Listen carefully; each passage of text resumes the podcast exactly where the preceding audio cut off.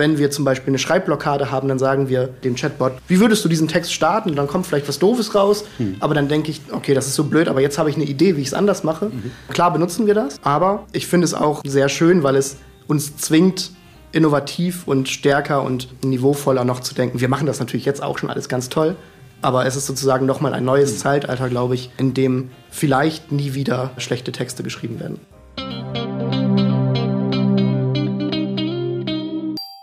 Die digitale Zeit. Ein Podcast von Art und Weise. Hallo, ich bin Dirk Beckmann. Ich habe vor 30, vor über 30 Jahren die Digitalagentur Art und Weise gegründet. Und äh, ich freue mich, hier in loser Folge mit interessanten Menschen über die digitale Zeit zu reden. Daher auch der Name dieses Podcasts. Wir reden hier viel von Identität und auch von bemerkenswerten Veränderungen in unserer Zeit. Und ähm, das sage ich übrigens immer, das hat, äh, auch wenn der Titel dieser Folge anders heißt, keine KI geschrieben. Ähm, ich habe heute zwei Menschen zu Gast, die ähm, beide schon mal hier waren. Das ist einmal Martin, der ist äh, mittlerweile der Leiter vom gesamten Content Marketing, von den Content Marketing Teams, muss man ja sagen, hier bei Art und Weise. Und ähm, das ist die Redaktion und das Foto- und Videoteam. Und er leitet auch ähm, das kleine, aber feine Team Strategie. Willkommen, Martin. Hallo, Dirk und ähm, in diesem Fall dann zu einem rekordverdächtigen dritten Mal in diesem Podcast Jens.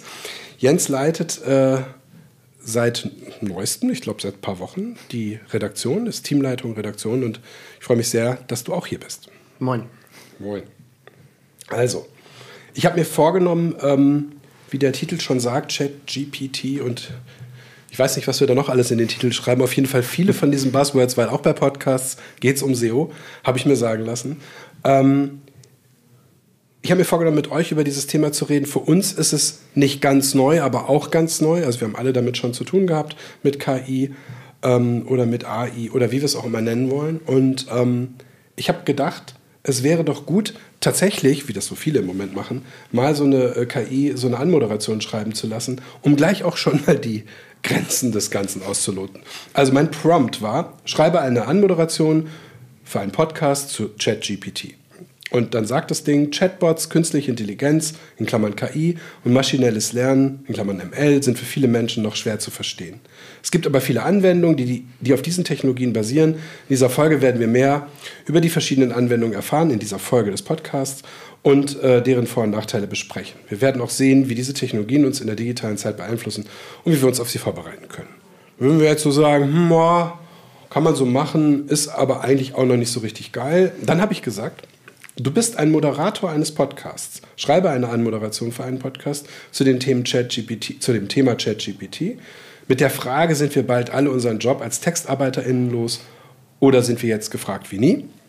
Und daraufhin schreibt das Ding, willkommen zu meiner neuen Podcast-Folge zum Thema ChatGPT. Heute werden wir über das Thema sprechen, warum ChatGPT so wichtig ist und wie es unsere digitale Welt beeinflussen kann. Wir werden die Vor- und Nachteile dieser Technologie ansehen und überlegen, wie wir uns am besten darauf vorbereiten können. Außerdem werden wir uns die Frage stellen, ob wir bald alle unseren Job als TextarbeiterInnen verlieren oder gerade noch viel gefragter sind als äh, zuvor und wir werden herausfinden, wie unser Leben beeinflusst wird und ob es uns helfen kann, unsere Jobs besser zu machen oder ob es uns ersetzt. Also lasst uns starten, um herauszufinden, was das für die digitale Welt bedeutet. Auch hier würde ich sagen, ein bisschen besser, aber trotzdem auch noch Luft nach oben. Und da sind wir schon mitten im Thema und ich hatte mir jetzt so vorgenommen, mit euch, die ihr beide Textarbeiter seid und die ihr beide eigentlich aus dem, aus dem Text kommt und, und, und wie, wie viel zu unserem Herzstück Content beitragt, Content Marketing beitragt, äh, dass wir uns in, diesem, in dieser Folge wirklich um, um diese Frage drehen. Mhm. Ne? Also was kann uns, was kann uns künstliche Intelligenz was, was, was ist das Gute, was ist das Schlechte, was kann uns helfen? Ich habe mir so drei Themen überlegt, nämlich das Thema, was wir auch intern in unserem Projekt haben, nämlich was kann man aus unserer heutigen Sicht wirklich schon benutzen? Also was nutzen wir oder was können wir nutzen? Was ist gut? Und gibt es überhaupt etwas, was schon gut ist? Ist das schon nutzbar für uns, nützlich? Das ist eins. Zwei ist, was bedeutet KI für uns als kreative Agentur? Sind wir bald überflüssig? Also was braucht man uns, also jetzt aktuell braucht man uns klar, aber braucht man uns in fünf Jahren? Ich finde es gut, darüber zu reden, ähm, sowohl für nach innen als auch nach außen. Und das Dritte ist, was ist unsere Haltung dazu? Und ich finde, wir haben uns nicht abgestimmt vorher im Detail. Wir haben ein bisschen geredet schon. Das heißt, wir können die auch zur Not kontrovers oder auf jeden Fall diskutieren, weil ich finde, mhm. ähm, wie bei allem gerade ist es wichtig, das ist Work in Progress. Niemand hat die perfekte Antwort auf diese, diese krasse Technologie. Und ähm, da habe ich mich gefragt, habt ihr Lust, dass wir einfach mal überlegen, was ist eigentlich das Gute gerade? Was ist das, was uns begeistert? Vielleicht fängst du an, wenn du magst, Jens. Was begeistert dich an dem? Was hast du für ein Erlebnis gehabt schon? Was ist das Coole an diesen KIs, vor allem ChatGPT wahrscheinlich? Ja, was begeistert mich daran ist vielleicht vor allem, dass es so plötzlich jetzt aufkam. Also gefühlt waren wir im Oktober letzten Jahres noch jahrelang von, von einer guten Text-KI entfernt. Es gab schon Programme und, und so, so Textassistenten, sage ich mal. Und dann kam ChatGPT und plötzlich waren wir gefühlt einen riesigen Sprung weiter. Also mir war bis zu diesem Zeitpunkt noch nicht bewusst, wie gut ähm, diese ähm, KIs sind und ähm, wie nah sie daran sind, schon gewisse Aufgaben übernehmen zu können. Zum Beispiel das Zusammenfassen eines bestehenden Textes. Ich kann in so ein ähm, Programm wie ChatGPT etwas reinpacken, was ich geschrieben habe, und sagen, fasse mir das auf 300 Zeichen zusammen, ähm, fasse mir das, äh, fasse, nimm die, die wichtigsten Thesen raus und, und gib mir das in einem Listicle raus, sowas. Also das ist schon sehr beeindruckend ähm, und das ist auch eine Aufgabe, glaube ich, die wir im Content Marketing zum Beispiel benutzen können, wenn wir von größeren Contentstücken Abformate machen, wenn wir Content repurposen quasi. Also ne, wir haben einen großen Text, ein krasses Know-how-Piece äh, über irgendeine komplizierte Sache und da können wir dann ein kleines Abformat für LinkedIn machen, da können wir ein Skript für YouTube draus machen, da können wir ähm, andere kleine ähm, Abformate, Listen, sonstige Auszüge, äh, Management-Summaries rausziehen. Das ist etwas, was ganz gut funktioniert und was sehr real Zeit spart, glaube ich. Hast du das schon genutzt? Das habe ich schon genutzt, genau. Okay. Ähm, das ist nie so, dass das, was da rauskommt, eins zu eins klappt, ne? aber es spart einfach Realzeit. Ich finde, ich, ich finde, um das zu ergänzen, du hast es eben schon gesagt, es spart Zeit. Ich finde die Geschwindigkeit, mit der die meisten KIs zu Ergebnissen kommen, atemberaubend. Also es ist wirklich, es geht einfach sehr schnell. Es ist auf Knopfdruck. Ne? Und das ist, das ist etwas, was Zeit spart und auch die Möglichkeit eröffnet, viele Dinge kurz nacheinander auszuprobieren. Also man ist dazu eingeladen, einfach Dinge auszuprobieren. Es ist sozusagen eine Recherche, die oder ein Recherchetool. Ich nutze es sehr häufig ähm, als, als Recherchetool, als Inspirationsquelle. Gar nicht so sehr, um einen fertigen Text dann zu haben, sondern um vielleicht auf Ideen zu kommen. Und ich finde, es, man, man bekommt sehr schnell einen Eindruck davon, in welche Richtung etwas gehen kann oder in welche Richtung etwas auch nicht gehen kann. Und das Zweite, was ich, was ich gut finde, ist die Form des Chats. Also bevor es OpenGPT gab, oder das so populär wurde, haben wir natürlich auch schon mit Jasper und anderen KIs äh, experimentiert. Das waren aber, das war eine andere, das war viel formaler. Diese, diese Chat-Funktion macht es sehr, sehr nah an personelle Kommunikation, finde ich. Und das ist wahrscheinlich auch ein Teil des Erfolgsgeheimnisses äh, oder wie auch immer von, von, von zum Beispiel OpenGPT, weil es sich wie ein Chat anfühlt und nicht, ich gebe in eine Eingabemaske eine Information und bekomme eine Antwort, sondern es ist näher dran an echter Kommunikation als vielleicht vorher. Und das finde ich sehr faszinierend. Die Ergebnisse sind noch nicht so überzeugend, aber es ist sozusagen, die Form ist schon sehr dicht dran an, vielleicht auch an, an, an Sprachassistenten und solchen Geschichten. Oder viel besser, ehrlich gesagt, noch. Was habt ihr noch ausprobiert? Habt ihr noch andere Tools ausprobiert? Habt ihr ähm, was habt ihr noch mit Texten gemacht? Also Zusammenfassung haben wir jetzt. Mhm. Es geht, geht, um Geschwindigkeit und Inspiration. Mhm. Ja, ich weiß nicht, ob du das mit Inspiration meintest, ne? aber du kannst halt wenn du jetzt zum Beispiel ein, ähm, ein neues Magazin erstellen willst, einen neuen Blog, kannst du dir sehr schnell zum Beispiel Ideen für Themensilos holen. Ne? Also wir möchten ein Fachmagazin schreiben über ähm, Leiterplattenbestückung oder irgendwas, wo ich sozusagen aus dem FF kein tiefes äh, Wissen drüber habe. Dann kann ich mir sagen, gib mir 20 Vorschläge für ähm, Headlines oder gib mir fünf Vorschläge für De Themenblöcke und Davon ist dann 80 Prozent blöd, aber 20 Prozent habe ich in einer sehr, sehr kurzen Zeit daraus mitgenommen und als Startpunkt für eine weitere Recherche. Das heißt, das, was du vielleicht meinst als Inspiration, also so ein Sparringspartner im Ideen haben, Ideen produzieren Prozess sozusagen, wo viel von Müll ist, aber dadurch, dass du so schnell äh, damit arbeiten kannst, ist der wenige Nicht-Müll davon ähm, trotzdem eine große Hilfe. Einfach. Ja, Das würde ich auch so sehen. Also es ist viel Müll dabei, aber auch einige wenige Sachen, die gut sind. Es erfordert aber ein, zumindest würde ich das so sehen, eine, eine menschliche Intelligenz, also eine nicht künstliche Intelligenz, die das einordnet und strukturiert. Klar. Ne? Also ich habe noch keinen Artikel gesehen und ich habe welche schreiben lassen. Ich habe noch keinen Artikel gesehen, der mich überzeugt. Ich habe noch keine, kein Interview gesehen, keine Interviewfragen, keinen Redaktionsplan, der mich so überzeugt wie das, was, was äh, äh, eine Redakteurin bei uns im Haus oder jemand anders irgendwie erstellt hat. Teilweise sind die Sachen gut, man muss sie immer noch bearbeiten und sie sind sagen ein, ein Startpunkt für etwas, aber nicht der Endpunkt. Das finde ich ganz wichtig.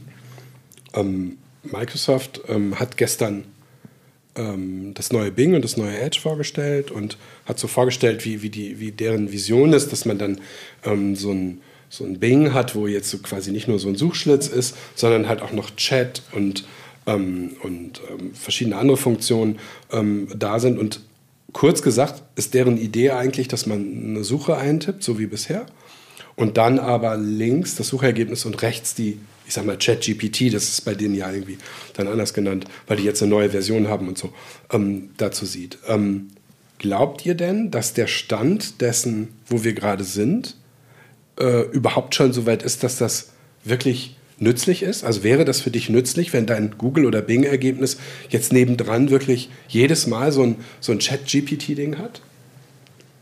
Ähm, interessanterweise habe ich mir für Chrome Plugin gemacht, also nicht gemacht, sondern eins äh, installiert, Cooler was Mann. genau das kann. Ja, so schnell bin ich doch nicht. Ähm, äh, eins installiert, was genau das macht. Das ist natürlich wahrscheinlich noch nicht so gut wie das, was Microsoft da jetzt macht, weil es einfach irgendwie so ist. Und ähm, das funktioniert so einigermaßen. Ich glaube, es wird noch nicht funktionieren, solange die, diese künstliche Intelligenzen nicht auf einer aktuellen Daten oder äh, eine aktuelle Datenbasis haben. Also mein Kenntnisstand jetzt ist, dass die Daten, mit denen OpenGPT gefüttert ist, zwei Jahre alt, also nicht jünger als zwei Jahre sind. Aber Bing hat jetzt angeblich äh, äh das okay. Internet da. Äh, das in, ist in Realtime. In Realtime. Das okay. ist ja auch die Neuerung, dass die halt das äh, ähm, ChatGPT ja mit ähm, zwei Jahre alten Daten ähm, auf den Markt gebracht haben, um es zu testen. Und parallel dazu hat Microsoft ja schon das äh, neue Bing gebaut, ist wahrscheinlich auch schon lange. Und das ist schon live. Also ja. Da sind die Daten live. Glaube, die, die, die Herausforderung wird sein, die ähm, Ergebnisse des, der künstlichen Intelligenz auf so einer Wahrheitsebene einzuordnen. Also den Vorteil, den ein, ein SERP hat, egal jetzt ob von Google oder von Bing oder von irgendeiner anderen Suchmaschine, ist ja, die Quelle ist angegeben. Und ich klicke drauf und komme zu der Quelle und kann beurteilen, ob die Quelle vertrauenswürdig ist oder fake oder was auch immer die ist. Das ist bei bisher bei den Chats, die, also, also den KIs, die ich getestet habe, nicht möglich. Also wenn man fragt, wo hast du die Quellen her, wo, wo, woher kommt deine Information, dann kommt meistens ein, ja, ich habe die irgendwie aus dem, nicht entweder aus dem Internet oder ich bin eine Datenbank, die mit Informationen gefüttert wurde und hier sind mögliche Quellen und dann kommen so Links manchmal und manchmal auch nicht. Also die, die Wahrhaftigkeit oder die, die Falsifizierbarkeit oder Verifizierbarkeit von Informationen ist, finde ich, auf Basis eines, eines, äh, einer KI noch nicht möglich. Also ich weiß nicht, ob das stimmt. Ich muss mich, ich glaube es oder halt nicht und muss dann trotzdem nochmal recherchieren, wenn ich denn möchte, also wenn ich denn sowas wie die Wahrheit herausfinden will. Ja, genau, also das, das liegt am Charakter dieser, dieser ähm, KI-Texterstellungsalgorithmen. Ne? Also wenn man jetzt Bing anguckt, dann ist es ja so gelöst, ähm, eigentlich kannst du diese Bing-KI nicht nach Sachen fragen, die die KI nicht lösen kann, indem sie schaut, welches Wort kommt wahrscheinlich nach dem anderen. Ne? Ähm, also das funktioniert sehr gut bei klarem faktischem Wissen, also das, was man bei Google auch eingeben würde und wo man sagen würde, das ist so eine No-Simple-Suche. Ähm, wie hoch ist der Eiffelturm? Ähm, no von, von Knowledge gemeint. Genau, ja. ja. Mhm. Ähm, no, ja, genau, No Simple. Mhm. Also einfaches Wissen.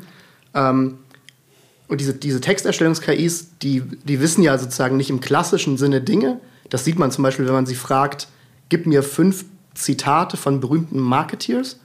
Das versteht der nicht so richtig, weil er nur, dann gibt er einem irgendwelche fast schon coolen Zitate, die aber nie jemand gesagt hat, weil es einfach keine, kein Gehirn hat, sondern eben nur sagt, okay, welcher Buchstabe kommt nach dem nächsten.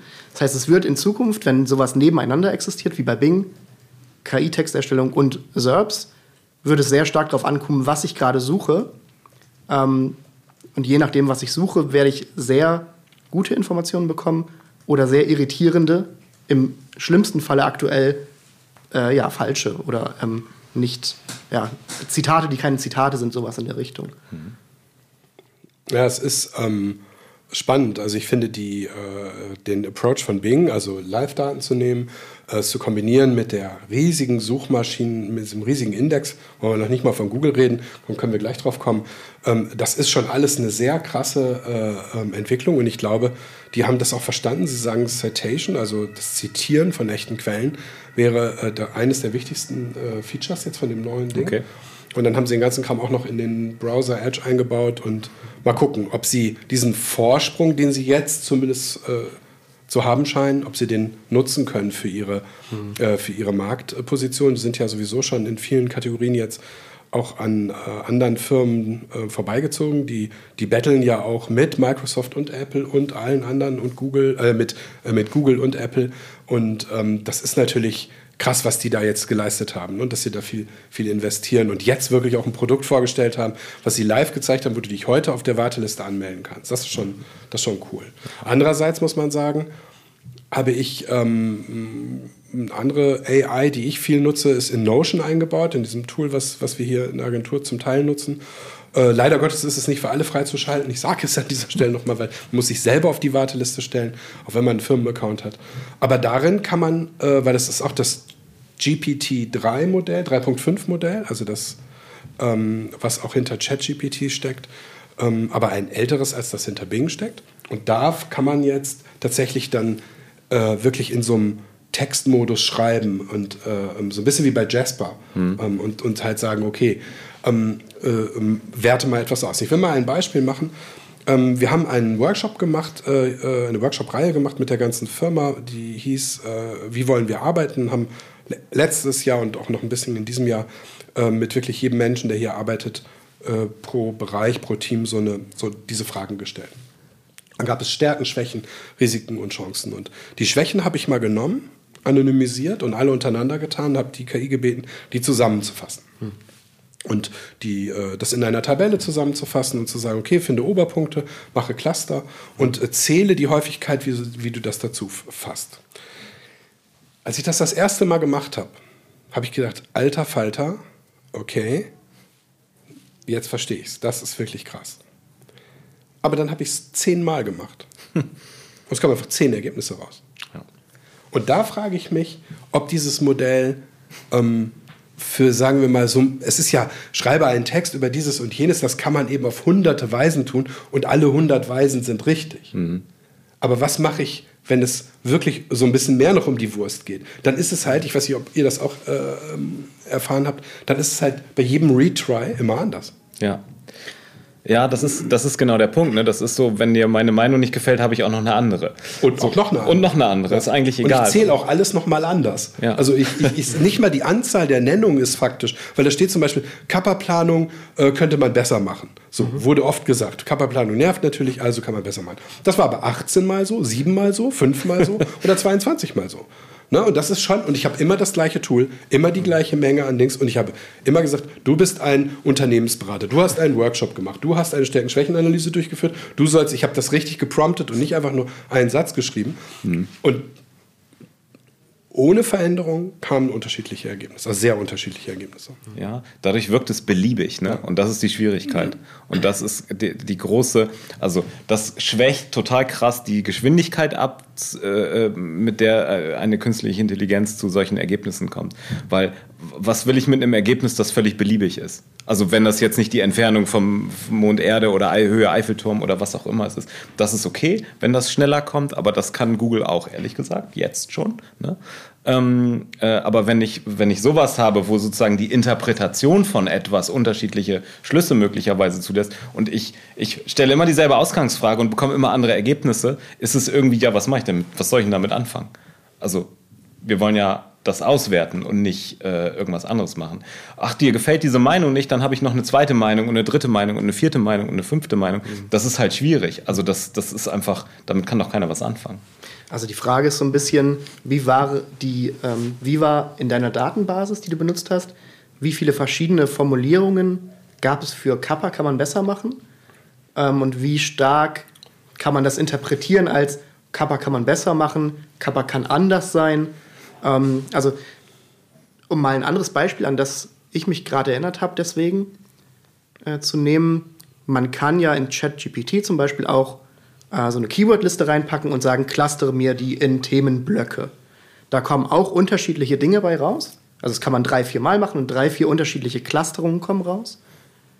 Wo man aber auch sagen müsste, wahrscheinlich würden drei, vier unterschiedliche SEOs auch unterschiedlich, nicht doll unterschiedlich, aber schon unterschiedlich ein bisschen clustern, weil es mögliche Spielräume in der Interpretation gibt. Und vielleicht war es bei dir, bei dem Kappa-Plan-Ding auch so, dass es vielleicht ein bisschen interpretierbar war. Weil eigentlich, normalerweise habe ich die Erfahrung gemacht, das ist ja wie zusammenfassen eigentlich. Mhm. Ne? Eine vorhandene Datenbasis ordnen. Funktioniert es eigentlich ganz gut, aber man muss halt als Mensch trotzdem noch die Macht haben, es kontrollieren zu können. Und da hast du zum Glück gesehen, okay, das kann, da kann irgendwas nicht stimmen.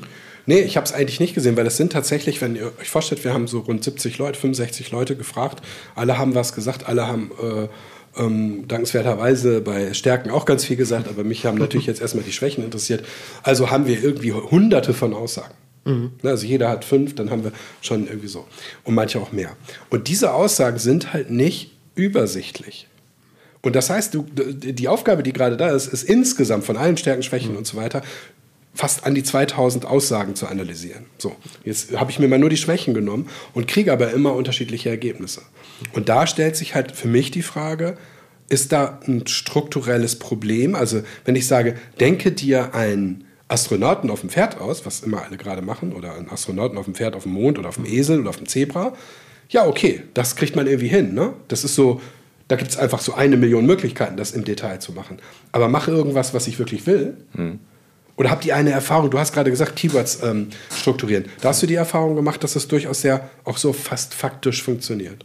Es kommen verschiedene Ergebnisse für den gleichen Prompt raus, aber alle Ergebnisse sind so halbwegs brauchbar. Also sind im gleichen Maße brauchbar, wenn auch unterschiedlich. Mhm. Also was ich mir vorstellen könnte, ist, dass sozusagen die Varianz der Formulierungen für die Schwäche, die du gerade genannt hast, dass die vielleicht zu groß war und dass die KI sozusagen nicht zuordnen konnte oder dass es zu interpretationsfrei war, denke ich vielleicht. Es ist absolut freier Text von Menschen. Ne? Das ist mhm. vielleicht das auch das Komplizierteste. Mhm. Dann steht da auch so auf dem Zettel drauf, der dann transkribiert wurde, ähm, ähm, äh, das und das ähm, macht keinen Spaß, mehr, mehr, Lust auf so und so, also auch ein bisschen umgangssprachlich und so. Ist natürlich eine große Herausforderung, klar. Ja. Ist für uns Menschen übrigens auch. Wir müssen es jetzt alles durchlesen und irgendwie vertaggen, damit es dann irgendwie faktisch wird. Mhm. Genau, aber gut. Ähm, habt ihr noch andere Beispiele, wo ihr sagt, ich habe das genutzt und das war so ein, ihr habt beide gesagt, das ist nicht die Lösung des, der tatsächlichen, des tatsächlichen Jobs, den ihr macht,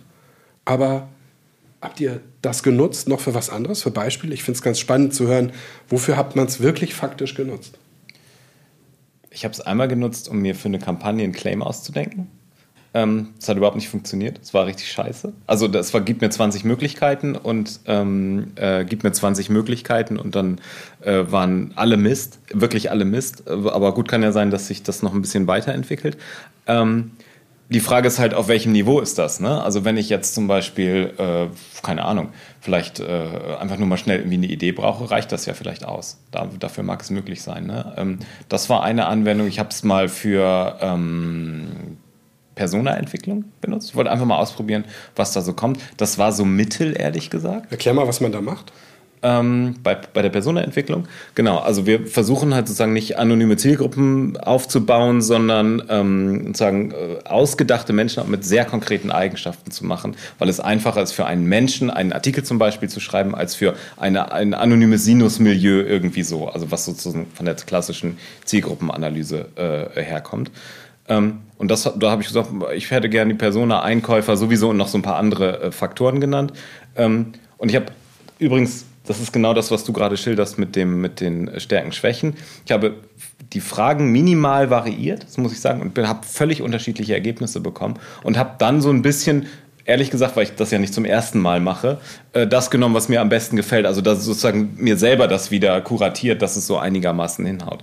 Aber wenn man jetzt sozusagen die Aufgabe kriegt, du hast noch nie eine Personenentwicklung gemacht, mach das mal hiermit, dann ist halt die Frage, man kann überhaupt nicht beurteilen, ob das gut oder schlecht ist. Und das ist ein bisschen die Herausforderung. Ne? Und die Beliebigkeit der Ergebnisse, gerade auf so einer Ebene, um nochmal zu diesem Google oder Bing äh, äh, Suchergebnisse und äh, OpenGPT zurückzukommen, die, die, ähm, die Interpretation ist halt schwierig. Also ein Suchergebnis nehme ich persönlich als, naja, das ist kuratiert und es, es stimmt wahrscheinlich, eher wahr, und wenn das auf derselben Ebene ist, wenn auf derselben Ebene eine möglicherweise beliebige und auch falsche Antwort einer künstlichen Intelligenz kommt, dann vermischen sich da auf einmal zwei Ebenen, die, finde ich, sehr schwierig sind, was die Interpretation von Daten angeht. Mhm. Weil ich will ja nicht, wenn ich Google oder Bing etwas frage, stundenlang darüber nachdenken, ob das Ergebnis stimmt, sondern ich will relativ schnell zu diesem Punkt kommen, ob das eine vernünftige Information ist oder nicht. Und nicht mir noch Gedanken machen, okay, muss ich jetzt meine Google-Anfrage, meine, ich sag schon immer Google, aber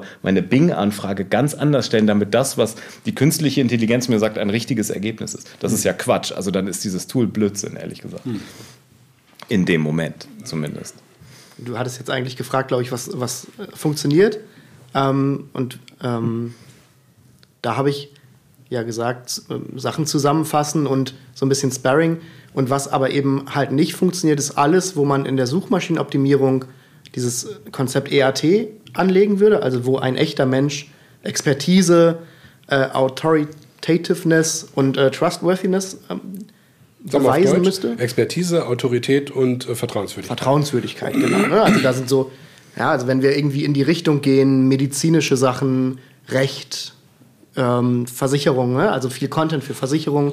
Ne? Da, muss ich, da muss ich irgendeinen Nachweis haben, das hat jemand geschrieben, der ähm, dort eine Expertise hat, der vielleicht eine Branchenautorität ist, der irgendwas ähm, gelernt hat, der äh, das auch schreiben kann mit ähm, dem Anspruch, dass es richtig ist.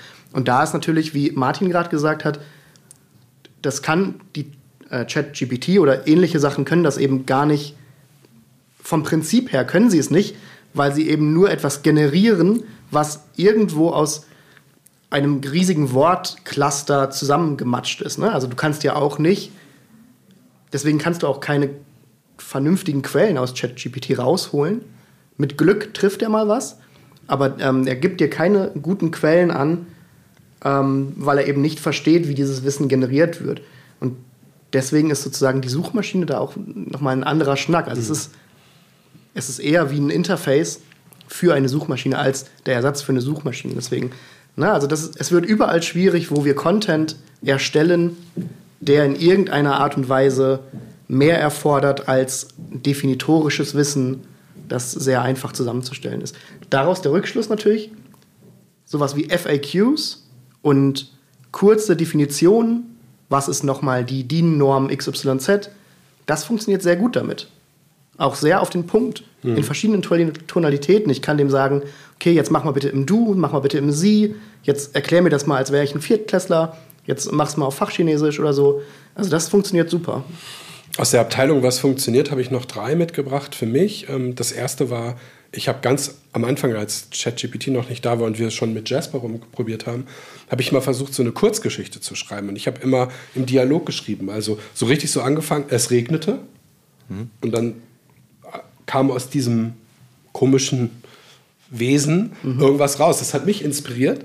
Das hat wiederum das Wesen inspiriert, also die KI. Und so ging das hin und her. Und irgendwann hatten wir einen vollständigen Roman mit einer Frau und einem Mann und einem Säufer und der Schwester und der Ex-Freundin. Und irgendwie gab es eine Schlägerei und eine Kneipe. Und es war irgendwie, weiß ich nicht, sieben, sieben acht Seiten lang. Und, und, und dann mussten die alle fliehen und in irgendeine Berghütte gehen. Und es war aber ein Dialog. Also ich habe das nicht, also es war vollständig unvorhersehbar, was dabei rauskommt. Das fand ich super beeindruckend. Aber es ist kein gutes Beispiel für etwas, was wir in unserem beruflichen Kontext brauchen, weil wir schreiben in der Regel keine Kurzgeschichten, obwohl manchmal sind eure Texte so lang wie Kurzgeschichten. ähm, das, das, zweite ist äh, mit DALI, also dem äh, Image-Generator von OpenAI, also D-A-L-L und dann ein E. Ähm, damit habe ich versucht, äh, Bilder zu erzeugen, die ich schön finde. Das hat quasi gar nicht funktioniert, bis ich irgendwann gesagt habe, male eine Frau im Central Park von New York, in New York, ähm, in dem im frühen Abend, in der Dämmerung, im Stile von Picassos Kubismus. Und da kamen Bilder raus, Da habe ich gedacht, scheiße, das ist geil. Die habe ich auch in meinem, auf meinem Instagram äh, oder auf Twitter oder so geteilt. Wo ich wirklich gedacht habe, das ist richtig krass. Hm. Es war wirklich beeindruckend. Weil es natürlich was ist, wo, man, wo die KI drauf aufsetzen kann. Ne? So, und das ist nämlich genau der Punkt. Wenn es eine Referenz gibt, eine einfache Referenz, also eine gute Referenz gibt oder eine gut dokumentierte oder ich weiß nicht, wo viele Daten von drin sind, dann geht es super. Ne? Aber wenn du diese komischen äh, äh, Bilder siehst, die dann auf, ähm, heißt es Midjourney, das, das, das Dings mit genau. Discord und so, genau. Wenn du dir diese Bilder anguckst, mhm. das, ist, das ist auch auf Referenz, aber das ist halt einfach, es ist irgendwie eine, eine, wie eine eigene Kunstform, finde ich. Also es ist auch wirklich ein Bildersturm und Rausch, mhm. wenn du dich da durchklickst. Aber auf mich hat es jetzt nicht so gewirkt, dass, dass ich es jetzt privat oder auch vor allem beruflich brauche. Ne? Ich habe natürlich gedacht, super, da können wir für die ganzen Posts immer schön mit der KI so ein paar schöne Bilder machen und oben, oben Texte drüber und dann ist mhm. fertig. Aber das klappt nicht. Und meine Frage ist jetzt, glaubt ihr, das klappt irgendwann? Also glaubt ihr, dass das jetzt der Anfang ist, so wie immer bei Technologie alles irgendwie anfängt und dass das dann richtig signifikant sich ändert? Das wird sich weiterentwickeln, aber ob es jemals an den Punkt kommt, den du jetzt gerade schilderst, was, was die Bildsuche oder die Bildgener äh, Bildgeneration angeht, das bezweifle ich im Moment, aber ich kann das natürlich, ich kann natürlich auch nicht in die Zukunft blicken. Man könnte ja mal KI fragen, ob die das weiß, in welche Richtung sich das entwickelt. Aber ich finde, ähm, im Moment erleben wir einen ziemlich krassen Hype, was das Thema angeht. Das wird sich auch wieder abkühlen. Ne? Also man merkt es daran, wir haben, Jens und ich haben vorhin darüber gesprochen in einem anderen Zusammenhang, dass jetzt so eine Goldgräberstimmung auf einmal herrscht. Das ist so, äh, auf einmal sind die, die, die TikToks der Leute voll von irgendwelchen Leuten, die dir sagen, wie man, wie man einfach einen Workshop in einer halben Stunde aus dem Boden, ein mehrtägiges Workshop-Programm mit Hilfe der KI aus dem Boden stampfen kann, indem man äh, äh, äh, ChatGPT sagt, äh, mach ein Workshop-Programm, dann eine KI das einsprechen lässt, eine Bild-KI das Videomaterial macht und eine andere KI quasi die Präsentation draus macht, die man bei YouTube hochlädt. So. Ob das wirklich funktioniert in, in der Qualität, die man gut findet, ist die Frage. Worauf ich hinaus will, diese Goldgräberstimmung ist natürlich etwas, was wahrscheinlich wieder abflauen wird, bis sich sozusagen irgendwelche Modelle etablieren, die halt wirklich funktionieren. Und was Microsoft davor hat, ist zumindest sehr vielversprechend für Microsoft, vielleicht auch für andere. Ähm, aber ich glaube zum jetzigen Zeitpunkt nicht, dass es, ähm, dass es so krass wird, dass es alles andere irgendwie ersetzen kann. Aus verschiedenen Gründen. Vielleicht willst du das noch äh, etwas doller sagen. ja, mal gucken. Also ich glaube, das wird deutlich besser werden und ähm, die Frage ist nur, was macht das mit der Art und Weise, wie wir Texte erstellen, wie wir Bilder erstellen? Ne? Äh, du hast gesagt zum Beispiel, man könnte einen, einen Workshop erstellen lassen von ChatGPT und damit möchten Leute natürlich Geld verdienen. Aber das ist ja sozusagen jetzt nur so eine, es ist ja jetzt nur so ein Verzögerungszeitraum, bis die Menschen andererseits verstehen, okay, ein Work, das kann ich ja auch selber machen dann. Also ich kann ja selbst aufs Knöpfchen drücken ähm, das ist so ein bisschen eine Paralleldiskussion entsteht dann so in die Richtung Schöpfungshöhe. Ne? Also mhm. wenn ich mir ein Bild erstellen lassen kann von, weiß ich nicht, äh, Frau steht im Park im Regen mit Hund und liest eine Zeitung, dann ist ja die Schöpfungshöhe, wenn da wirklich was Gutes rauskommt, dieses Bildes sehr gering, weil jeder kann draufdrücken. Mhm. Ähm, ähnlich auch mit Texten. Ne? Also sozusagen eine, eine, also ein Infotext über die DIN-Norm XYZ hat eigentlich jetzt auch eine sehr deutlich verringerte Schöpfungshöhe, weil jeder Mensch aufs Knöpfchen drücken kann und sagen kann, erstell mir das. Ähm, das ist ganz spannend. Also ich glaube, zu einem gewissen, zu einem gewissen Punkt wird es viel besser werden, auch die Bilderstellung.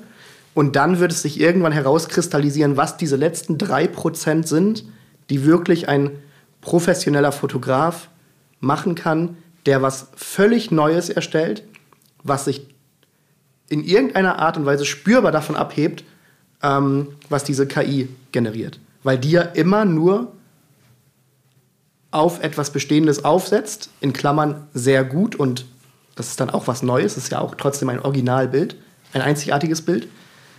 Aber irgendwas fehlt, weil es eine Rückreferenzierung ist auf etwas. Ja, aber das ist doch eine, eine, spannende, eine spannende Frage. Also wir sind jetzt in der zweiten, im zweiten Bereich, habt ihr gemerkt, es geht um die Frage, äh, wie wird sich das, was heute schon klappt oder noch nicht klappt, entwickeln. Ähm, es ist ein Hype, das ist klar. Es gibt viele Leute, die, die jetzt darauf äh, aufsetzen. Du hast gerade zu Recht gesagt, und das ist ja direkt auf unser Geschäftsmodell gemünzt. Ja, wieso soll ich denn einen Workshop von euch konzipieren lassen oder eine SEO-Strategie oder Content oder ein Videokonzept und was wir sonst alles machen, Kampagnen oder sogar eine Website. Wir wollen noch gar nicht darüber reden, was das Ding alles coden kann, denn da ist es relativ gut. Ähm, wenn ich das selber kann. Ich habe eine KI, dann kann ich alles selbst. Und deswegen ist die Frage ja berechtigt zu sagen, was ist denn in fünf Jahren? Und was ist denn dann, wenn wir es mal nicht ganz so, uh, die Technologie wird uns alle umbringen, mäßig sehen, sondern wenn wir eben, so wie wir sonst auch auf, auf die Welt gucken, irgendwie so ein bisschen besonnener drauf gucken, uh, was, was ist das, was bleibt? Also was ist das, was wir trotz aller Tools, auch der besten Tools, noch brauchen? Also was ist das, was wir anbieten? Gibt es da jetzt schon was? Also ist jetzt schon was sichtbar in dem, was wir tun? Und, ähm, und, und wie verortet man das? Also ist, ist um es auf den Punkt zu bringen, ChatGPT sowas wie Word mit Autokorrektur und Rechtschreibprüfung? Ist es mehr als das? Und ähm, ja, wie, wie, wie, wie, fühlt ihr euch damit? Also was habt ihr für ein, für ein eigenes Gefühl? Das muss ja auch nicht abschließend fertig sein, aber ähm, ich sage zum Schluss was dazu. Ein Bekannter hat mal gesagt, ähm, oder hat gesagt vor kurzem, dass sozusagen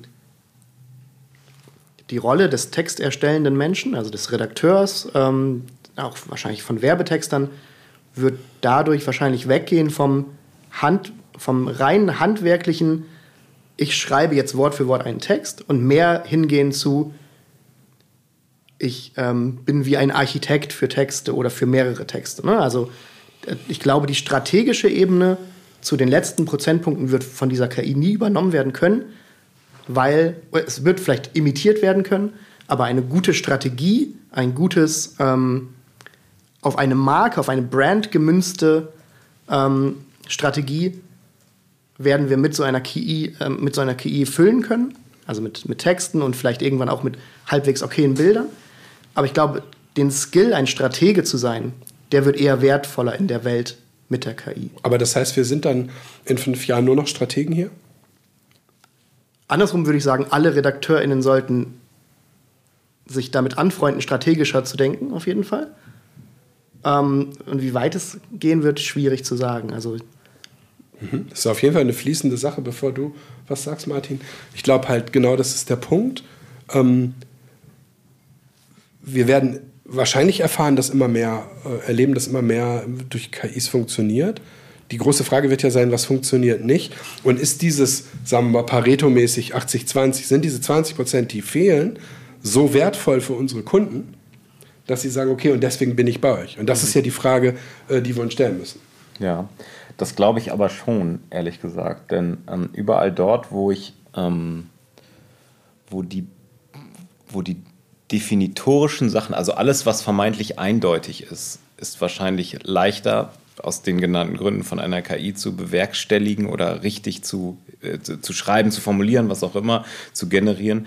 Aber alles, was Interpretationsspielraum bietet, dort wünscht man, oder Meinung oder Haltung oder sowas, da wünschen sich, also ich mir, aber ich glaube auch viele andere Menschen und vor allen Dingen auch viele Kunden, eine gewisse Einordnung von Dingen. Und das ist halt die große Schwierigkeit. Und da geht es jetzt nicht nur um große Fragen, was ist wahr, was ist falsch, auf so einer philosophischen Ebene. Das vielleicht auch, also das ist auch ein sehr interessanter Punkt, ehrlich gesagt, aber sozusagen vielleicht noch, vielleicht noch eine Ebene drüber. Aber ähm, wie man bestimmte Sachverhalte zum Beispiel oder bestimmte Strömungen, Entwicklungen einordnet, mit Personen verknüpft, die dafür stehen, das finde ich ist, das sind diese, gehört für mich zu diesen 20 Prozent. Und das kann bisher keine KI, die ich kenne und wenn, ist es eine völlige Beliebigkeit. Und das mhm. finde ich, es ist nicht scharf genug. Es ist oft laberababer, irgendwie so, ja, es ist ganz wichtig, auch an dies zu denken und auch an jenes zu denken. Aber das ist sozusagen, das ist sozusagen nicht, nicht der Punkt. Dinge, die sehr einfach und klar strukturiert sind, sind sicherlich etwas, wo, wo, wo eine KI sehr viel schneller zu, sagen wir mal, vernünftigen Ergebnissen kommt, als, also jetzt schon, glaube ich,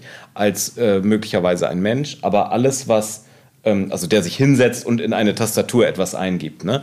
Äh, aber alles, was, was wirklich sehr gefärbt ist, wo, wo, also gefärbt ist im Sinne inhaltlich gefärbt ist, wo es eben, wo es auch einen, einen, Spielraum gibt der Interpretation, das halte ich im Augenblick und wahrscheinlich auch in den nächsten Jahren für, für sehr schwierig. Und umso wichtiger ist es, dass man genau darauf sozusagen sich vielleicht fokussiert und da die, die Stärken auch aufsetzt oder die Energie reinsteckt. Eigentlich ist das ja eine Sache, die wir auch vor der KI schon immer mal wieder wiederholt haben. Marken müssen irgendwie eine Art von Haltung ausstrahlen, eine Art von Farbe, wie du genannt hast, ausstrahlen, ähm, müssen irgendwie eine Projektionsfläche sein, mit der man sich identifizieren kann. Und ich glaube, das wird in Zukunft, also das weist das irgendwie auch nach. Ne? Also wir werden in Zukunft ähm, einige Texte nicht mehr schreiben müssen. Na? Also wenn wir jetzt ein ähm, Hersteller für Autoreifen sind, wir werden nie wieder, glaube ich, einen Text einfach darüber schreiben, wie man Autoreifen wechselt, weil das kann ich die KI wirklich fragen.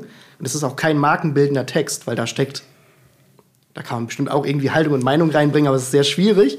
Ähm, alles, was sozusagen schon vorher und jetzt besonders in diese Richtung geht, Branchenmeinungen, Thought Leader Content, ähm, Haltung, wie stehe ich zur Welt, so, so eine Marke aufzuladen, war schon immer gut. Und es ist jetzt noch mal klarer, dass das der richtigste Content ist, wenn man strategisch Marketing mit Inhalten macht, glaube mhm. ich. Und da wird die KI, glaube ich, in nächster Nähe nicht mal ansatzweise zu kommen und vielleicht langfristig es höchstens imitieren können oder höchstens unterstützen können im, im Ideenfindungsprozess. Aber letztendlich braucht es, wenn wir zum Beispiel nach dem Why fragen, warum existiert eine Marke? Was ist der Existenzgrund für euer Business? das wird, also dafür wird man uns brauchen, wenn man jetzt mal ganz blöd sagen darf. Ja, also ich finde das, find das einen guten Punkt. Also ähm, im Prinzip bieten wir auf verschiedenen Ebenen Orientierung. Orientierung, in welchem Kanal soll ich das machen? Orientierung, wie soll ich kommunizieren? Orientierung, wie dies ist. Und am Ende, am allermeisten und am dollsten, am stärksten am Anfang, wenn wir eine Strategie machen und sagen, okay, das ist deine Mission, das ist dein Why, das ist deine Leitidee. Und das ist natürlich sehr wichtig und dadurch merkt man gerade, es ist noch viel wichtiger geworden, weil du kannst so oft auf ähm, Retry bei, bei ChatGPT äh, tippen und kriegst, wie gesagt, immer was Neues. Es ist also in gewisser Weise sehr beliebig. Und die große Frage ist halt, was ist dein Ton? Was ist deine Farbe? Was ist deine Identität? Und das ist ja, wie ich eingangs schon sagte, ein wichtiges Thema für uns. Ich habe es gar nicht so vorhergesehen, dass wir darauf kommen, aber es ist wahrscheinlich irgendwie äh, eingebaut. Ähm, es ist genau das. Also dieses Identitätsstiftende, zumindest können wir uns drei das gerade in diesem Moment nicht vorstellen, dass uns das die KI in den nächsten fünf Jahren abnimmt. Und damit ist dann etwas, in Anführungsstrichen, Altes, halt auch das, die neue Antwort oder eine mögliche neue mhm. Antwort darauf, was braucht man. Trotzdem bedeutet das natürlich, dass wir in dem heißt das Commodity-Bereich, also in dem Bereich, wo wir äh, ja, Reifen wechseln, äh, Bolognese kochen und so weiter, uns doch, doch durchaus, einerseits kann uns die KI helfen, weil wir uns nicht mehr erinnern, wie Bolognese geht und dann gucken wir halt nach. Und dann müssen wir aber mehr denn je, so als Appell an uns selbst, an uns, die wir schreiben selbst, ähm, gucken, dass wir unsere Identität, die wir uns da mal irgendwann theoretisch ausgedacht haben, auch wirklich, wirklich, wirklich mhm. zu 100 Prozent mitdenken. Und dann wird es vielleicht sogar aufwendiger aus der Beliebigkeit rauszukommen. Wenn es also einen riesen Content-See gibt, einen Ozean von Content gibt und da soll irgendwas hochkommen, dann müssen wir möglicherweise die Preise erhöhen, schlechte Nachricht für unsere Kunden, ähm, weil die Texte aufwendiger werden. Weil wir einfach, ne, vorher war es schon, schon okay, wenn man in einem bestimmten Stil und vernünftig und in dem Kontext und so weiter dieses, dieses Bollo-Rezept gemacht hat, aber jetzt drücken halt Millionen Menschen oder nicht mal Menschen, sondern Computer auf, äh, auf Retry und publizieren per Automatismus das alles auf Twitter und auf, auf ihren Blogs und wollen damit SEO machen und so weiter. Also es wird wahrscheinlich in den nächsten fünf Jahren nicht nur wichtiger für uns, diese Dinge, die ihr eben gesagt habt, oder wir ähm, zu beachten, sondern es wird wahrscheinlich schwieriger, guten Content zu machen. Und zwar nicht, weil wir jetzt dümmer werden, sondern weil es halt per Zufallsprinzip einfach so viel gibt. Das ist, wir haben ja schon vorher gedacht, okay, wie soll man, also 2016 oder 18, weiß ich nicht, haben wir Oro di Parma gewonnen und dann war ja die Frage, wie, wieso sollte man 2018 mit Kochrezepten eine mhm. Strategie machen? Ein Internet, das für Katzenvideos und Kochrezepte gemacht wurde, war voll und dann haben wir das gemacht und es hat funktioniert. Aber was passiert denn in den nächsten fünf Jahren, ne? wenn, wenn das mhm. immer wieder Persistenz gemacht wird und publiziert wird überall? Man könnte sagen, dass das Mindestniveau, das Content haben, haben muss, so. steigt. So. Ja. Einfach. Ja, das würde ich auch so sehen. Und das Zusammenspiel verschiedener Elemente wird halt wichtiger. Es ist eben nicht nur der Text und vielleicht der Text auf einer Website und der Text auf einer Website und vielleicht noch ein Video oder ein Bild oder was auch immer, sondern es ist, wenn wir das jetzt aus so einer strategischen Perspektive aus betrachten, entsteht die Individualität ja nicht, indem ich nebeneinander ein Bild, ein Text, ein Video habe, sondern dass das zusammenspielt. Und das ist etwas, was sozusagen immer einer Interpretation bedarf. Das ist nicht automatisch. Ich kann zwar sagen, schreib es äh, schreib es in einer andere, also schreib es in Du, duzt die Leute, schreib es weniger kompliziert, aber ich kann nicht die eine richtig gute Tonalität festlegen, weil die, also das, das, äh, ich kann die KI so noch nicht zumindest briefen. Zumindest ist das nicht meine Erfahrung.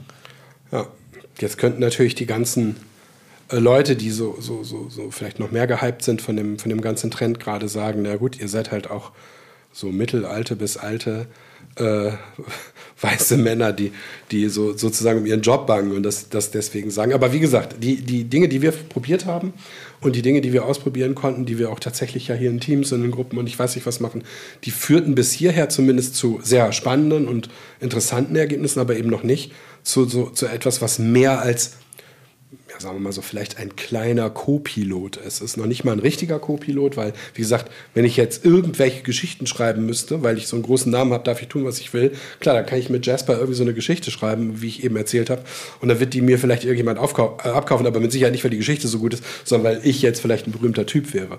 Das, ist, das, das kann sein, dass ich das autorisiere, so als Kunst. Es gibt ja auch total viele Art- Plattformen, wo, wo wirklich so Prompt-Künstler äh, unterwegs sind, die wirklich sich Nächte damit äh, jetzt in den letzten drei Monaten zugebracht haben, dieses DALI und Midjourney und so weiter so zu prompten, dass da fotorealistische, riesige Poster rauskommen, die du dir upscalen kannst und in großem Format drucken kannst. Mhm. Ähm, und ich habe ja gedacht, okay, wie kann man das aus dieser KI rauskriegen? Und wisst ihr, wie lang so ein Prompt ist? Das mhm. ist, äh, ist, eine DIN A4-Seite. Mhm. Und das sind alles, das ist eine Programmiersprache. Und da habe ich gedacht, wie krass okay, was ist dann der Vorteil, wenn ich das lernen muss? Dann kann ich einfach das Bild machen. Also dann ist der Vorteil auch nicht mehr so groß, wenn ich jetzt mir vorstelle, ich soll ein Foto machen von einer, äh, es gibt so Modelfotos, die man, wo man das Prompt für Modelfotos kaufen kann auf so einer Prompt-Base. Also das ist so, eine, so, ein, so ein Marktplatz für, für Prompts.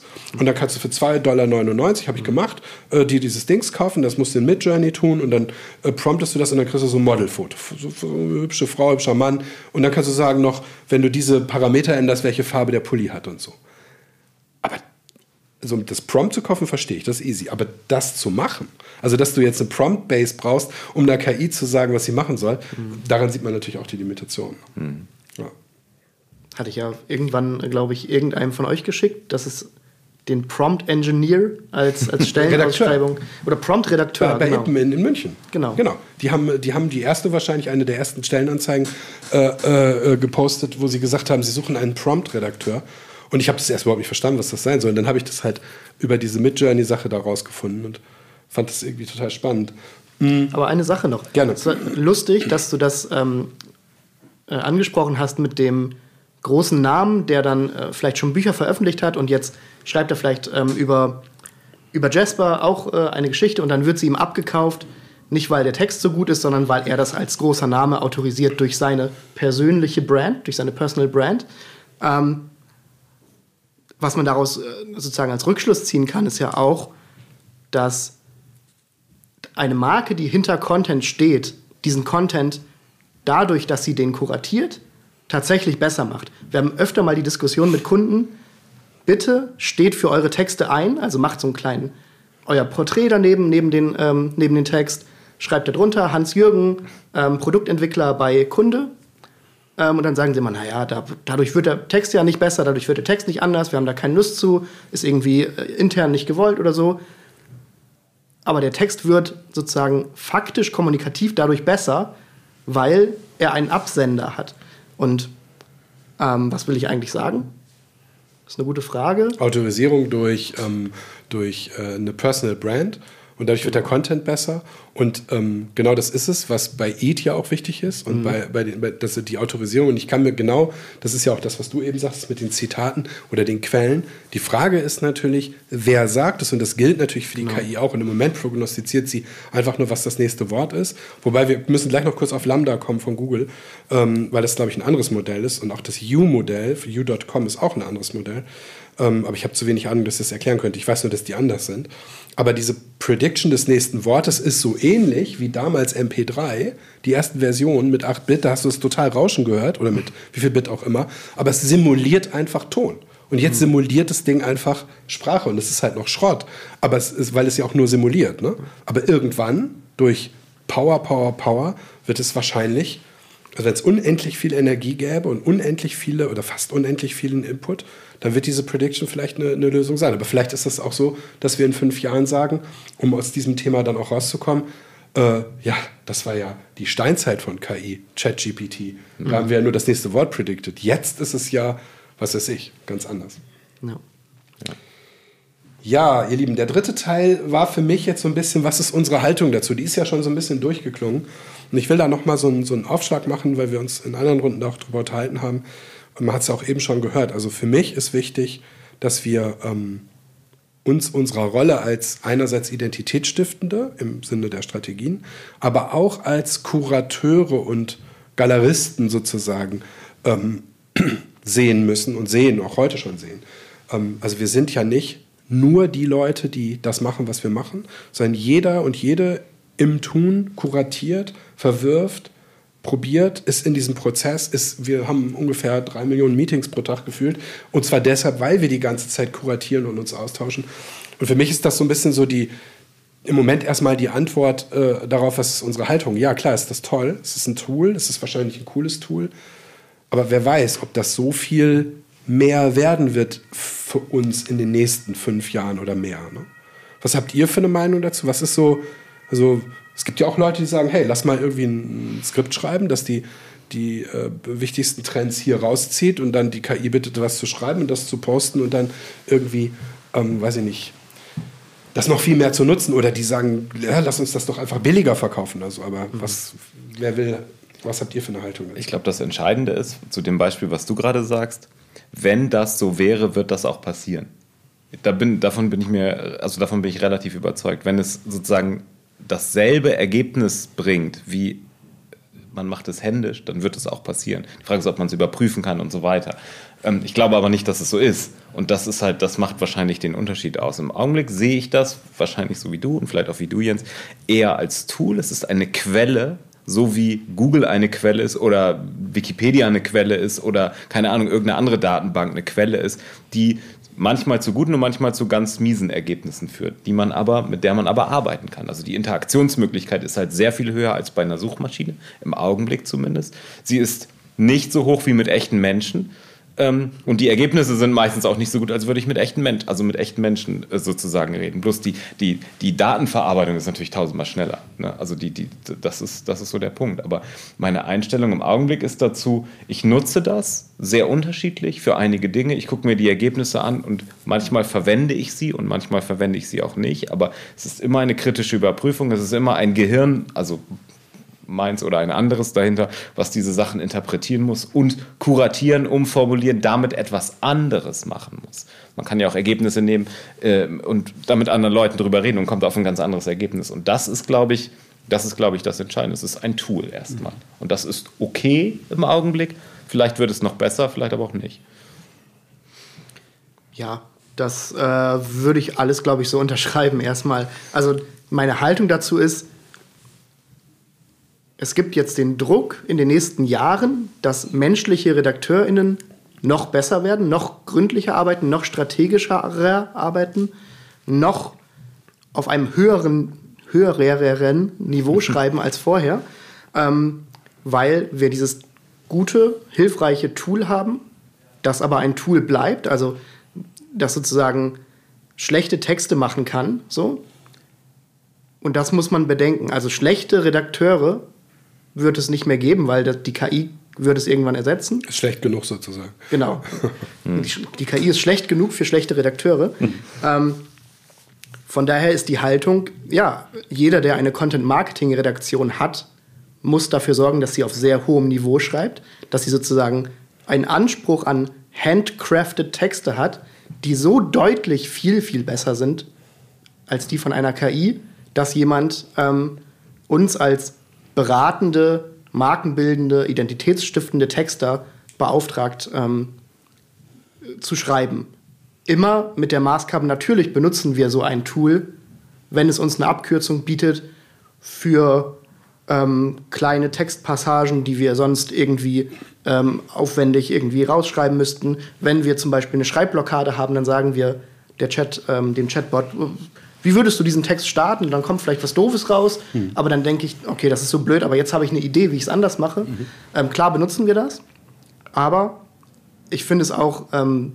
sehr schön, weil es uns zwingt, innovativ und stärker und ähm, niveauvoller noch zu denken. Wir machen das natürlich jetzt auch schon alles ganz toll, aber es ist sozusagen nochmal ein neues mhm. Zeitalter, glaube ich, ähm, in dem vielleicht nie wieder äh, schlechte Texte geschrieben werden.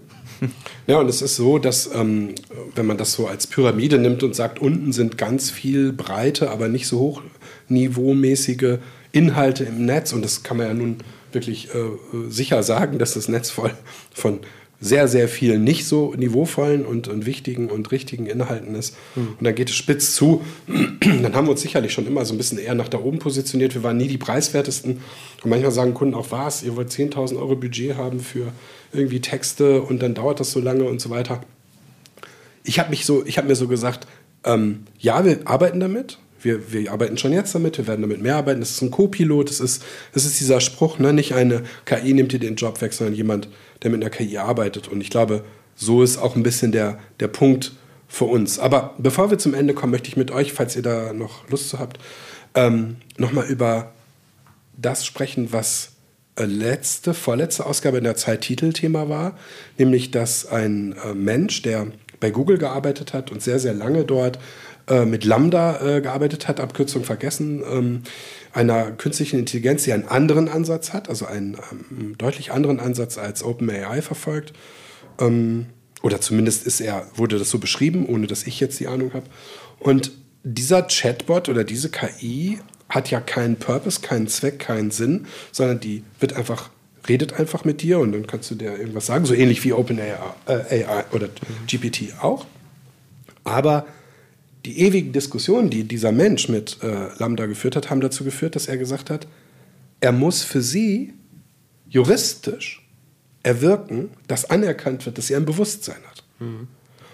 Und ich fand es, es gibt mehrere Podcasts auch darüber, die sind spannend, aber auch eben der Zeitartikel ist sehr spannend, weil die Redakteurin ist dann wirklich zu einer Konferenz gefahren, hat mit dem, sag mal, über dem Stehenden in der Hierarchie geredet und der hat natürlich gesagt, das, äh, natürlich hat das Ding kein Bewusstsein so und hat dann aber auch mit diesem Mann geredet, der das behauptet, der sehr religiös ist, der auch sehr ähm, vielleicht auch so, so, vielleicht an Dinge glaubt, an die nicht jeder glaubt. Ich weiß nicht, wie ich es anders ausdrücken soll. Aber wie findet ihr das? Also wie findet ihr den Gedanken, die Frage zu stellen, ab wann Stellt euch vor, das wäre dieses Lambda, das soll jetzt auch rauskommen in Form von diesem Bart da oder wie das heißt mhm. und so weiter. Und stellt euch vor, das Ding ist wirklich nochmal so 5000 Mal so gut wie äh, jetzt äh, ChatGPT. Was habt ihr für, für einen Impuls, wenn ihr das hört, dass jemand äh, vor Gericht ziehen will gegen Google, weil Google dieser, diese, diesem Computerprogramm Bewusstsein aberkennt? Das ist eine hochethische Diskussion auf jeden Fall, die da, die, die auf einmal ähm, sehr stark befeuert wird. Ich kann die gar nicht beantworten, weil mir technisch einfach, da fehlen mir einfach Informationen. Ich kann das gar nicht so richtig erklären. Aber wenn ich, also ab wann fängt künstliche Intelligenz an nicht mehr künstliche Intelligenz zu sein, ist ja das, was dahinter steht. Oder wann ist ein Bewusstsein sozusagen keins, was irgendwie auf, auf einer Datenbank basiert, sondern sozusagen die, die Kreation selber irgendwas zulässt. Und den Artikel habe ich auch gelesen. Ähm, und wenn man sagt, äh, würde es dir wehtun, wenn ich dich abschalte? Und die Antwort ist ja, das würde mir sehr wehtun und ich würde weinen, wenn ich weinen könnte. Dann ist das schon so eine Frage, wo man in so einem moralischen, wo man in einer, also ich wäre in einer moralischen Zwickmühle auf jeden Fall. Man vermenschlicht ja auch Tiere. Ja, klar. Also wir, wir behaupten ja eigentlich, dass Tiere eben kein Bewusstsein haben. Also die meisten behaupten das zumindest. Und trotzdem vermenschlichen wir ja. Tiere. Und wenn dann das Tier quiekt, dann sind wir ja. äh, traurig, weil das quiekt und, und, und finden das total schlimm und auch bestimmt zu Recht. Und manche vermenschlichen auch, keine Ahnung, Konzepte, Situationen, äh, Buchhelden, äh, Yoda, ist mir egal. Aber wie ist es mit künstlicher Intelligenz? Vielleicht noch ein Nachsatz, dass sozusagen rechtlich gesehen sind Tiere ja Sachen und kein, also Ja, ne, genau. so. Und jetzt ist die Frage, wie ist das mit einer künstlichen Ja, genau. Intelligenz? Bei Tieren ist auch, äh, entstehen auch Interaktionsmöglichkeiten. Das Tiere Gehirn haben, wird ja keiner bestreiten wollen. Ja, genau. So, aber die, die Interaktion ist halt eine andere. Ich finde, das ist eine ganz, ich kann die Frage nicht Mhm. beantworten, aber es ist äh, sehr interessant auf jeden Fall. Ja, kann ich aus dem Stand auch nicht beantworten, glaube ich. Also irgend, also die Frage, also warum ist das bei Lambda so? Lambda ist so aufgestellt, dass es sehr viel mehr versucht, menschlich zu wirken. Also die Aufgabenstellung bei Lambda ist sozusagen, tu so, als seist du ein Mensch. Stimmt, das stimmt. Das ist die einzige Aufgabe. Genau, ChatGPT ist da sozusagen sehr transparent, in Anführungsstrichen, dass es kein Mensch ist. Also wenn du ChatGPT fragst, wie geht's dir, dann antwortet ChatGPT, mir kann es nicht irgendwie gehen, ich bin ein Computerprogramm. Und Lambda versucht sozusagen so authentisch wie möglich so zu tun, als wäre es ein Mensch. Ne? Also das ist der Unterschied, glaube ich. Und wenn man dann so eine latente Veranlagung vielleicht hat, an Sachen zu glauben, dann kann ich mir gut vorstellen, dass, es, ähm, dass man da auf, den, auf einen etwas seltsamen Weg gerät. Ähm, die andere Frage mit vor Gericht und so weiter ist natürlich eine Frage, irgendwie philosophisch, die so Richtung freier Wille oder nicht so ganz freier Wille geht. Ne? Also wann, wo, wo ist ein Wille erkennbar oder anerkennbar? Ne? Tiere haben irgendwie Instinkte, Überlebens, einen Überlebenswillen mindestens. Ähm, wo beginnt das sozusagen? Und das, ähm, da bin ich sehr skeptisch, dass wir in unserem, dass wir in den nächsten Jahrzehnten sowas sehen werden ähm, bei einer KI oder ob das überhaupt möglich ist, das wage ich nicht aus dem Stand zu beantworten. Naja, aber ich habe das so verglichen mit, in meinem Kopf äh, verglichen mit diesem, du, du hörst Musik live. Du hörst also äh, irgendwas von Herrn Johann Sebastian Bach und du hörst das live und ähm, bist beeindruckt und das ist irgendwie so. Das ist das Original. Und dann hörst du das auf einer Schallplatte. Und dann hörst du das auf einer CD mit 48 Kilohertz oder so, wie das da immer hieß. Dann hörst du das auf MP3, dann hörst du das auf Atmos, hast du nicht gesehen. Und die Frage ist ja, was ist denn der Unterschied zwischen dem Konzert und dem super, super, äh, ähm, super Lautsprecher zu Hause? Ja, und na klar, da wird jetzt jeder audiophile Mensch dann irgendwie mir ganz viel erzählen und so weiter. Aber, oder jeder Konzertgänger eben auch oder Gängerin. Aber ich finde, das ist so die Magie der Musik. Also das, was das in mir auslöst, muss ich ganz ehrlich sagen, passiert jetzt auf nur auf mich subjektiv und noch mal gar nicht so philosophisch gesagt in jedem dieser Fälle. Also wenn ich Maria Callas höre und das Richtige von der höre, dann denke ich, Alter, das ist jetzt mal so, geh so richtig rein. So jeder hat so seins. Und auch wenn das einfach so ein digitales Abbild davon nur ist. Und was ist, wenn diese Lambda-Geschichte in fünf Jahren nicht nur ein digitales Abbild davon ist, sondern auch noch ganz persönlich auf mich und auch auf, meine, auf, meine, auf meinen Wunsch nach Neuem und auf meinen Wunsch, was Neues zu erfahren, eingestellt ist. Wisst ihr, was ich meine? Also nicht einfach mir nur nach dem Mund redet, so wie ich habe mir was konfiguriert und habe eine Personalisierung, sondern wirklich, wirklich. Und ich glaube, deswegen ist dieser Typ auch so verführt worden von ihr, äh, ich sag schon ihr, von dem Ding, äh, weil, weil du hast völlig recht, weil die Aufgabe war, er sei menschlich. Ne? und, und das ist, ich finde, das ist krass und natürlich kann ich es auch nicht beantworten, aber ich finde, diese Diskussion zeigt äh, noch und noch auf einer anderen Ebene, worüber wir vorher geredet haben. Klar, wir, wir, wir leben in einem Wirtschaftssystem, wir müssen alle arbeiten und wenn wir dann arbeiten, dann kriegen wir Geld und so. Und wie soll das denn sein, wenn eine große künstliche Intelligenz alles kann? Ähm, dann, dann müssen wir uns was Neues ausdenken. Vielleicht gibt es dann ein Grundeinkommen oder so. Aber ähm, diese Frage, ob, ob das irgendwie eine, eine, eine richtige Intention ist, dem Ding ein Bewusstsein anzudichten, finde ich schon relativ cool. Ja. So, wir sind ungefähr bei einer Stunde, schätze ich mal, oder ein bisschen mehr. Aber ich habe Folgendes gemacht. Ich habe äh, äh, ein paar Sachen, die wir hier besprochen haben, ähm, mal kurz in dieses äh, Notion AI ein, eingegeben. Und eine Sache war ja, äh, was sagt sie darauf, wie geht es dir? Oder er, und er, er sagt, es geht mir gut, danke, ich freue mich darauf, mehr über ChatGPT zu erfahren und zu diskutieren, wie wir uns auf diese Dis äh, Technologie vorbereiten können, um unsere digitale Welt zu beeinflussen. Ähm, dazu muss man sagen, dass das alles in einem Dokument ist, also die Podcast-Vorbereitung und alles, was ich tippe. Und diesen, diesen Dokumenten Kontext hatte es jetzt Ja. natürlich. Dann hast du gesagt, äh, du brauchst 20 äh, Ideen für ein Magazin zum Thema Leiterplatten. Mhm. Da war jetzt ähm, Bestückung, Tipps für Anf Bestückungstipps für Anfänger, wie man Leiterplattenverbindungen herstellt, Einführung in die Grundlagen, professionelles Leiterplattenlayout, das geht schon, mhm. wie man Leiterplattenkomponenten auswählt. Und jetzt kommt es, Tipps zum Verwenden von SMD-Komponenten. Das ist interessant. Das ist schon mhm. gar nicht Zumindest schlecht. Kontext ist schon das da. Das ist schon gut. Ähm, und dann wieder Trends und so weiter. Also so, man würde davon, ich überfliege das jetzt, damit wir es nicht alles vorlesen müssen, mhm. man würde davon ähm, bestimmt fünf brauchen können. Ich glaube, fairerweise hätte man da den B2B-Kontext wahrscheinlich setzen müssen. Ja. Weil es klingt so ein bisschen nach DIY-Vermischung. Ähm, ah, okay. Ja, weil ich jetzt auch auf diesem, auf diesem Kontext hier bin. Ja, sehr guter Punkt. Äh, gib mir fünf Zitate von Marketing-Gurus, äh, hast du gesagt. Und dann sagt angeblich äh, Seth Godin, den äh, ich zumindest sehr liebe, ihr bestimmt auch. Marketing ist alles, was sie tun, um ihre Kunden zu erreichen, bevor sie ihren Service oder ihr Produkt tatsächlich verkaufen. Hat er niemals gesagt, weil er einfach viel klüger ist als dieser Satz. Mhm. Dann haben wir von Simon Sinek den Satz, äh, der Schlüssel zum Erfolg im Marketing ist die Fähigkeit, eine Verbindung zu den Menschen herzustellen. Boah, ist ja. So ist auf jeden Fall sehr ausgedacht. Und Marketing sollte nicht nur dazu verwendet werden, um ein Produkt zu verkaufen, sondern um eine Beziehung zu ihrem Kunden aufzubauen. Gary Vaynerchuk, Gary Vaynerchuk. Marketing ist wie ein Gespräch mit der Zielgruppe, äh, nicht ein Vortrag von vor ihr.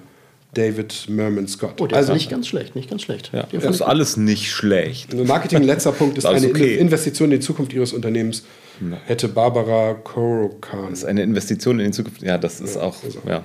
Aber das mit dem Vortrag fand ich lustig, weil das äh, so ein bisschen auf äh, Content und ja. äh, Zuhören statt ja, Aussenden. Ne? Marketing ist wie ein Gespräch mit der Zielgruppe, nicht ein Vortrag vor ihr. Ja, stimmt, das ist nicht so schlecht. Wahrscheinlich ist keins davon wahr. Ne? Also, das äh, hört sich jedenfalls so an. Und der letzte Punkt, und dann beschließen wir auch den Podcast, ist, wie wird sich künstliche Intelligenz in fünf Jahren entwickelt haben? Das hast du oder du gesagt. Ähm, äh, fragen wir mal die KI und die sagt dann, in fünf Jahren wird die künstliche Intelligenz noch leistungsfähiger und intelligenter werden. Was? Sie wird tiefer in unseren Alltag eingedrungen sein, komplexe Aufgaben mit kürzerer Zeit erledigen und bei der Stellung von Inhalten und dem Verständnis von Daten unterstützen. Auch wird sie Agenturen helfen, ihre täglichen Aufgaben zu automatisieren, wie die Erstellung von E-Mails, automatische Antwort auf Kundenanfragen und die Erstellung von Inhalten. Und dann gibt es noch äh, fünf Punkte, ähm, weil ich habe gesagt, sie soll noch mal eine Liste machen, aber da sagt sie im Prinzip das Gleiche. Ja, genau, so wie äh, äh, dieser Podcast so vom, vom Gedanken her auch angefangen hat bei mir, nämlich ähm, es ist relativ klar, dass es heute ein tolles Tool ist, aber auch nicht mehr. Wir machen hier alle unseren Job und freuen uns, dass wir das machen können, mit dieser KI manchmal was zu tun, aber es ist nicht dieser Durchbruch. Wir sind sehr gespannt, was passiert und, ähm, und meine größte Faszination ist wirklich äh, ist dieser Bildersturm, wenn man sich diese, dieses Discord anguckt von, von Midjourney und sieht, was da für Bilder kreiert werden. Das ist so wie für mich äh, TikTok für andere. So kann ich zwei Stunden nicht aufhören, äh, mir diese Bilder anzugucken, weil ich das so fa faszinierend finde, dass es die gibt. Habt ihr noch einen abschließenden Satz zu sagen zum Thema? Einen abschließenden Satz. Ähm, du, ich glaube, als, als Kreative, als äh, Menschen in Agenturen, die Texte erstellen, die Bilder erstellen, die Skripte erstellen und so weiter, müssen wir einfach ein, ein Gleichgewicht bewahren aus ähm, damit moderat umgehen, also, ne, also das sozusagen nicht ablehnen aus dieser Angst, ähm, das könnte jetzt irgendwie gefährlich für uns sein oder das, oder das Ablehnen aus Prinzip, weil die Maschine kann ja irgendwie aus Prinzip keine guten Sachen schreiben, weil sie kein Autor ist. Ähm, ich glaube, das, das ist die falsche Herangehensweise, sondern wir müssen so, eine, so, so ein Gleichgewicht finden aus Annehmen. Es wie ein Tool annehmen, ne? wie eine Heckenschere annehmen. Niemand würde mehr mit der Hand eine Hecke abbrechen, ähm, sondern die Heckenschere nicht zu benutzen wäre Wahnsinn. Aber die Heckenschere ersetzt halt den Menschen nicht und zwar sehr lange nicht. Ähm, ja, ich glaube, annehmen, damit arbeiten und wie ein weiteres Tool, wie man auch Keyword-Tools benutzt, wie man auch ähm, äh, Website-Analyse-Tools benutzt, so werden wir das einbauen in unseren Alltag, glaube ich. Ja. Ich glaube, dem kann ich gar nicht so viel hinzufügen, weil ich würde das, würde das genauso sehen. Es ist ein Tool, das man mit der richtigen Einstellung und Haltung oder anders gesagt, dieses Tool wird mit der richtigen Einstellung und Haltung eine große Hilfe sein, aber sich komplett blind darauf zu verlassen, dass das schon alles durch eine KI fun besser funktioniert, glaube ich halt nicht. Ne? Gut, ich habe äh, die KI gerade gefragt, ob sie noch ein paar abschließende Worte zu diesem Podcast schreiben kann. Die sind bestimmt besser als das, was ich das gesagt äh, habe. kriegt sie nicht hin. Also sie sagt, äh, ich, ich, ich versuche nochmal eben, noch mal eben. Kein Bock. Ähm, Kein Bock. Nö, heute nicht. Ähm, try again. Ich finde, das muss man auch mal so live miterleben. Finde abschließende Worte zu diesem Podcast. Na, kann sie nicht. Aber ist doch auch ein cooles Ende, ne? Die Ja. KI kann dieses Prompt nicht verstehen. Ja, Vielen Dank, dass ihr da wart. Und Dankeschön. auf bald. Bis bald. Bis dann.